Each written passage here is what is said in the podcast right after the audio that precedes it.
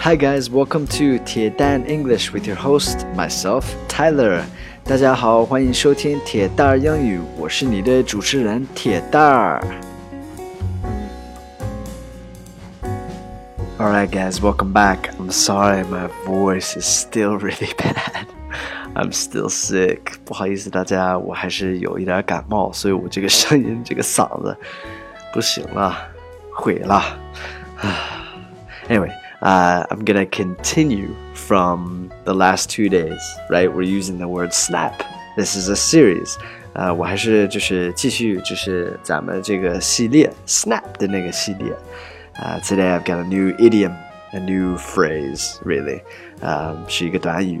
Alright, uh, so this is the third phrase for snap. It's awesome, awesome, awesome. Alright, so the phrase is snap out of it. Snap out of it. So, snap out of it. Let me first use English to try to explain what this is. Snap out of it is when somebody's not happy or in a bad mood or in a rut, is what we kind of say. Uh, and you want them to come out of it, to be happy, to be okay. You say, come on, snap out of it. All right, so it's like, uh, 从什么什么不好的情绪、不好的态度重新振作起来。 like that. All right. So I've got two examples. 有两个例子啊。Come on, man.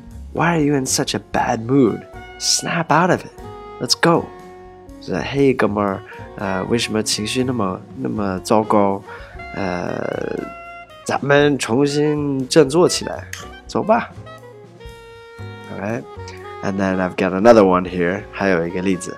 I've been really down lately, having a tough time snapping out of it too. 呃，我最近情绪不高，呃，也很难重新振作起来。I guess that's how you translate it. I'm translating that on my own. I'm not sure if that's right. anyway, so I've written all of this text down below. 这些文字都打在下面，可以看一下。